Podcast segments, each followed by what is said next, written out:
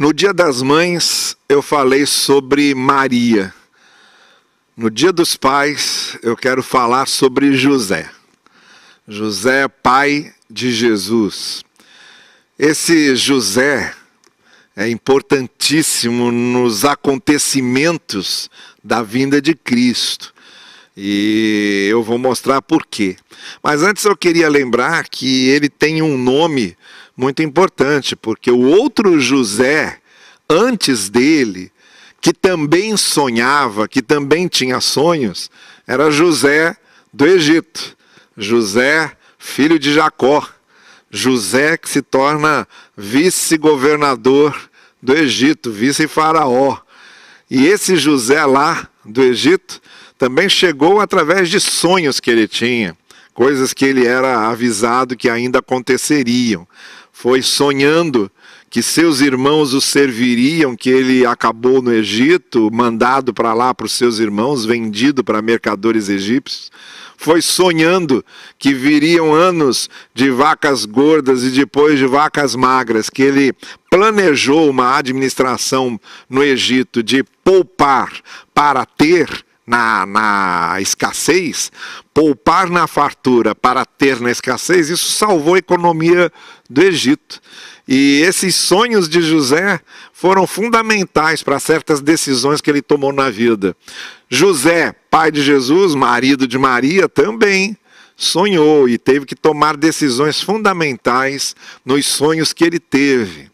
Então nós temos aqui é, dois sonhadores, José e José. O José do Antigo Testamento e o José do Novo Testamento. Mas eu quero falar de José como pai. Como pai. A gente sabe que José é, não teve participação ativa na concepção de Cristo, de acordo com a narrativa do Evangelho. A concepção de Maria é, o momento em que ela engravida foi uma operação prodigiosa não é? Porque ela ainda não havia se casado, ela ainda não havia sido tocada por nenhum homem.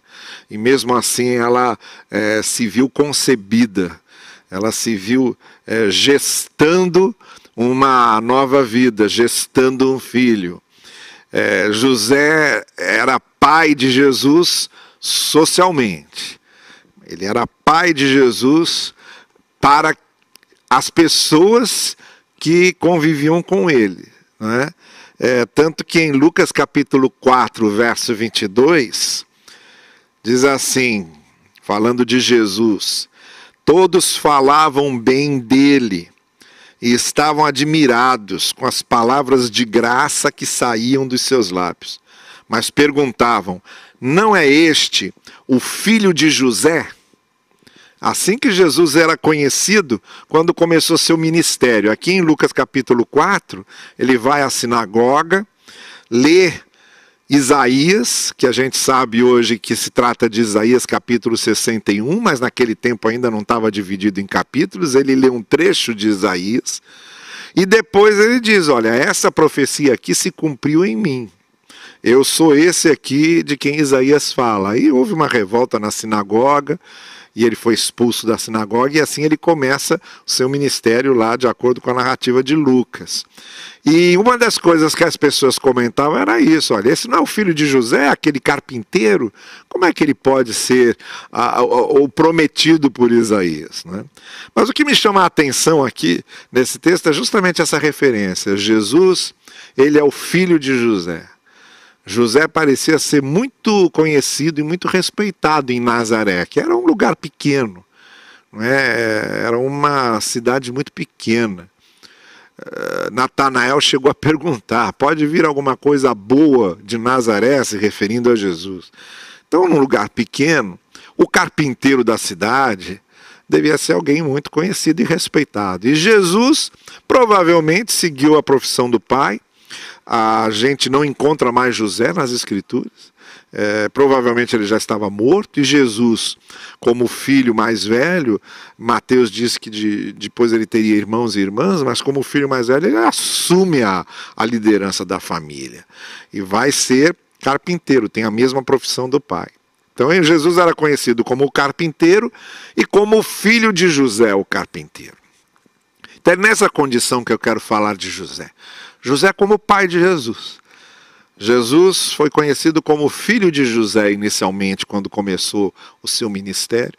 E José era esse pai de Jesus que criou, educou, formou Jesus Cristo.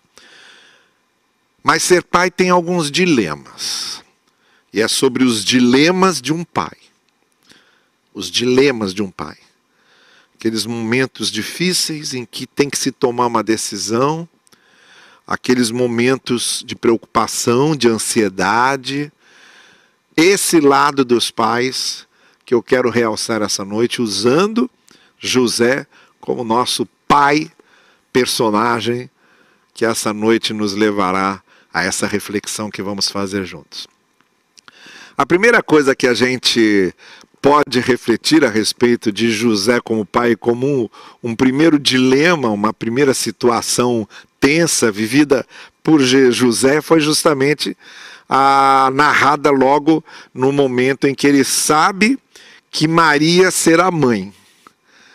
E ele sabe que não participou daquilo. Olha a situação. Uh, os dois evangelistas que narram a infância de Jesus são Mateus e Lucas. Marcos e João não falam sobre a natividade nem sobre a infância de Jesus. É, Marcos, que a gente está lendo toda sexta-feira, no Sexto na Barão, Marcos já começa a narrar o ministério de Jesus a partir do seu batismo. E João a mesma coisa é, começa a narrar o ministério de Jesus a partir da apresentação que João Batista faz dele, né? Eis o Cordeiro de Deus que tira o pecado do mundo. Os dois evangelistas que narram a natividade, o nascimento de Jesus e a sua infância, Mateus e Lucas. Em Mateus é que temos essa primeira situação. O anjo vindo, anunciando a Maria que ela estava grávida, ela respondendo, dizendo: Mas como? Se eu ainda não fui tocada por homem, não é? Ela estava se preparando para o casamento com José. O noivado, na cultura judaica, já era praticamente um casamento. Já era um compromisso do qual já não podia se pular fora. Havia um, uma expectativa já social, né? Quando chegava a ficar noivo era praticamente o casamento, só não estava consumado, que aconteceria depois posteriormente. Então Mateus narra que Maria ficou surpresa, porque Maria sabia que não tinha como ter ficado grávida, e José também sabia que não era ele o responsável por aquela gravidez. E aqui nós encontramos um primeiro momento tenso em José e o que faz com que nós comecemos a admirá-lo profundamente, que foi o fato dele é, se submeter à vontade de Deus, mesmo pagando o preço caro que ele pagaria pela boa imagem que ele tinha. Ele sabia que não era o pai daquela criança. Ele sabia. Tenta até deixar Maria. Como eu disse, seria uma coisa assim para deixar a vizinhança toda é, estarrecida. E mais ainda, ele deixando Maria e Maria aparecendo grávida. Quer dizer, aqui tinha todos os elementos que hoje, no século XXI, já daria manchetes das é, fofocas e maledicências é, de todas as esquinas e janelas. Naquele tempo, então, naquela cultura, então, era um negócio complicado, mais complicado ainda. Maria se submete àquilo, e José, depois de ter um dos sonhos que eu falei, quando Gabriel, que havia avisado Maria que estava grávida, avisa José: não, ela está concebida do Espírito Santo de Deus. E José aceita participar daquele projeto. É esse ponto que eu queria é, que nós começássemos hoje a, a refletir sobre ele. Uh, primeiro, primeira participação de José aí mostra como é que ele, analisando aquela situação e vencendo os seus impulsos naturais, né? a sua vaidade de o que vão pensar de mim, é? Ou ele mesmo, sabendo o preço que ele teria de pagar ali para assumir aquela situação, ele se submete, mesmo assim. A vaidade não falou mais alto, a desconfiança não falou mais alto, a situação inusitada não fala mais alto. O que fala mais alto foi que José resolveu participar daquele projeto de Deus, daquele plano redentor. Então, essa é a primeira coisa que é admirável em José e que é a primeira coisa que serve como exemplo para nós pais que enfrentamos os dilemas de termos de equilibrar os nossos impulsos naturais, não é? Aquelas coisas que fazem parte da gente por dentro, com a grande responsabilidade do grande projeto que nos foi dado de criarmos filhos, de educarmos nossos filhos, que não deixa de ser também esse projeto de Deus que é colocado na nossa mão pessoas que são colocadas sob a nossa responsabilidade para que nós eduquemos e criemos. Essa é a primeira situação tensa, esse é o primeiro dilema. Né? Como é que eu, esse ser tão finito, tão limitado, tão falho, vou conseguir dar conta dessa responsabilidade? Mas aí não são nossos impulsos é, naturais que vão falar mais alto. A nossa dependência de Deus, a nossa submissão à palavra de Deus, a nossa confiança em Deus e no projeto que está acontecendo ali. De nós termos ali aquele ministério, aquela missão de criarmos aquelas crianças aqueles, aquelas pessoinhas que nos foram dadas para que nós as transformemos em pessoas, em adultos responsáveis, equilibrados. E José nos dá aqui uma primeira lição sobre isso. A gente se submeter a esse projeto e, e, e vestirmos essa camisa e trabalharmos para fazer dar certo. Muito especialmente submetidos à palavra de Deus, porque quando a gente é obediente à palavra e, e, e traz para a gente e absorve a palavra de Deus nessa transmissão para os nossos filhos, é tudo muito mais fácil quando a gente passa princípios, passa valores de um projeto que a gente assumiu, que é o projeto de se criar filhos que sejam adultos, responsáveis, equilibrados e principalmente que tenham base, tem um fundamento a partir da palavra de Deus a qual nós nos submetemos. O segundo momento em que José ganha destaque aqui. José também é, nos deixa assim bastante impressionados com a sua postura, quando num outro episódio, também narrado por Mateus, José toma uma decisão corajosa. Quando Herodes resolve matar as crianças todas da Galileia, para ter certeza de que naquele rio de sangue que ele ia formar estaria o sangue daquele rei que viria na cabeça dele para concorrer com ele, para derrubá-lo. Eu não quero rei nenhum concorrendo comigo. Você sabe a história, não é? Os reis magos estavam vindo a Belém, na Judéia, e Jesus nasceu e ali ele fica é, conhecido como rei dos judeus e Herodes resolve matar todos os meninos de dois anos para baixo, é, para ter certeza que não ia ter rei concorrente. Aí começa lá em toda Belém e toda a Judéia e depois vai também para Galiléia, faz uma mortandade. E aí, não podendo ficar na Judéia e não podendo voltar para Galiléia, José resolve ir para o Egito que ficava mais ao sul ainda depois da Judéia. Olha só, o mesmo caminho que seus ancestrais fizeram antes, que é, José fez antes, José, seu ancestral, também vendido para o Egito, não é? indo da terra para o Egito, da terra prometida para o Egito. Vai José também agora fazer o mesmo caminho para o Egito, que o seu José ancestral tinha feito. Mas o que eu quero destacar aqui nesse, nesse momento é esse momento tenso também que José viveu de ter essa coragem de dizer: não, não vou entregar meu filho. E sair no momento certo. e depois voltar no momento certo, porque mesmo Mateus vai dizer que depois de ficarem no Egito um determinado período, chegou um momento em que Herodes morreu e José reconheceu que era hora de voltar. É aqui que eu quero vir com você a responsabilidade que pais têm de ter visão das coisas, de saberem analisar as oportunidades, as situações, os contextos, para tomar a decisão correta, na hora certa. Ir na hora certa, voltar na hora certa. É uma responsabilidade de um pai, de uma mãe, mas agora nós estamos falando de um pai. É a responsabilidade de um pai na criação dos seus filhos saber tomar as decisões certas, saber disciplinar na hora certa, saber recompensá-los na hora certa, saber ensinar algo na hora certa. Tudo isso são escolhas. Escolhas que os pais fazem na criação dos seus filhos. E a gente precisa de sabedoria para isso.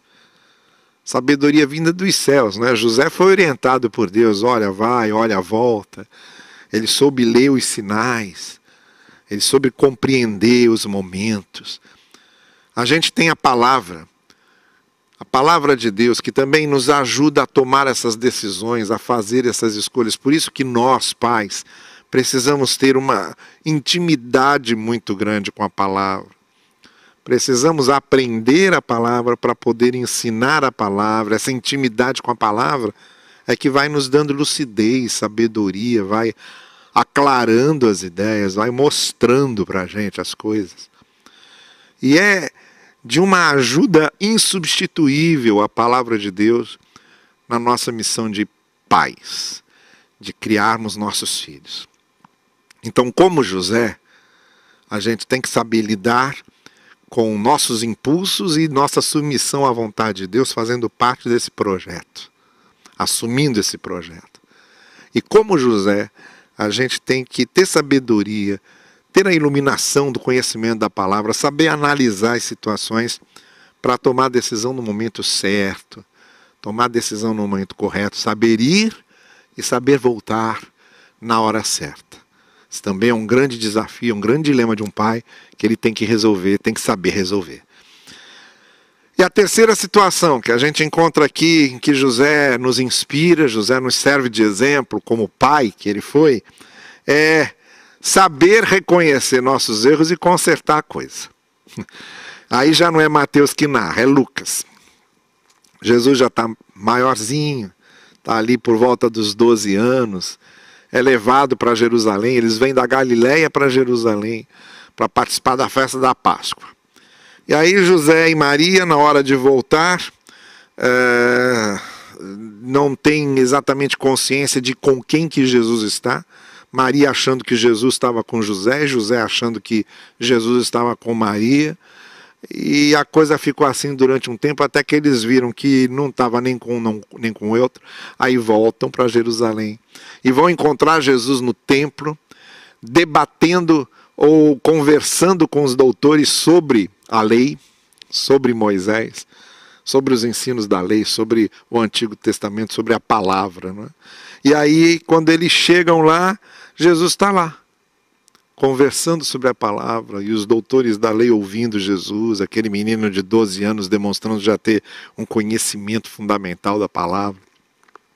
Mas o que eu quero falar é de José.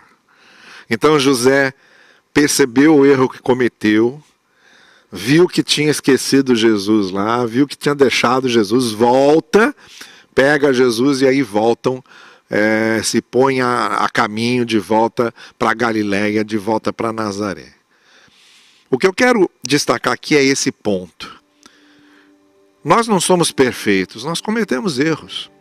O fato de nós é, termos o cuidado de não seguirmos nosso impulso natural, é, de nos reconhecermos não é, como limitados e, e, nos submetermos ao projeto de Deus.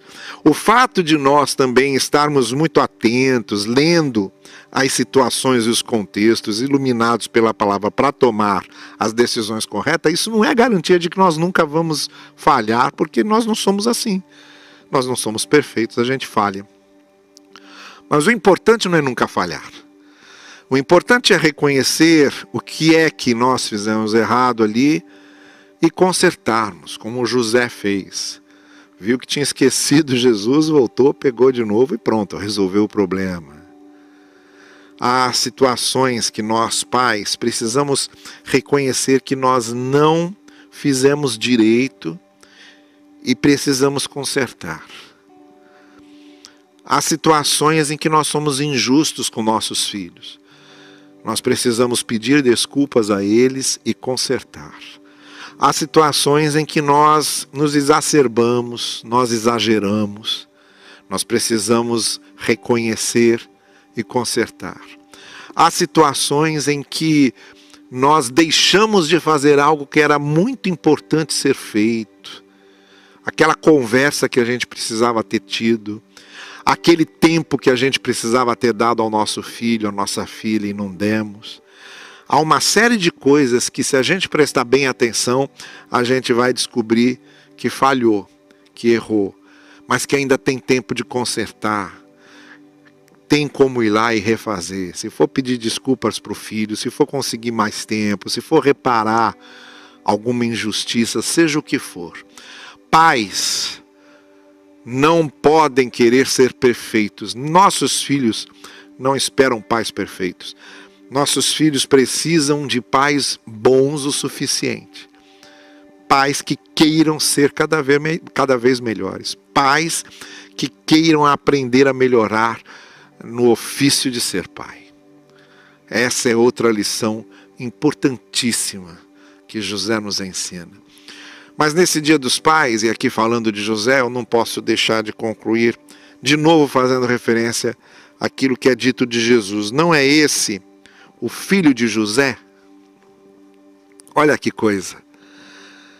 Quem seria Jesus e José como parte disso? Esse é o desafio que nos é lançado. Nossos filhos sendo reconhecidos pela influência que tivemos sobre eles. Não é este o filho de José? Nossos filhos sendo reconhecidos pela educação que demos, nossos filhos sendo premiados por aquilo que nos esforçamos conseguir para eles. Olha, você quer uma realização tão viva quanto essa de vermos nossos filhos sendo reconhecidos por aquilo que demos a eles de melhor, que foi a formação, que foi o caráter, que foi a identidade. Estamos sendo desafiados para isso, como pais. Mas nós não somos capazes de fazer isso sozinhos, por isso que a gente precisa da palavra de Deus, por isso que a gente precisa confiar naquilo que Jesus disse quando ele diz: Ó, oh, vocês não vão estar sozinhos, eu vou estar com vocês através do meu espírito. A gente depende, confia e continua cumprindo a nossa função da melhor maneira que podemos.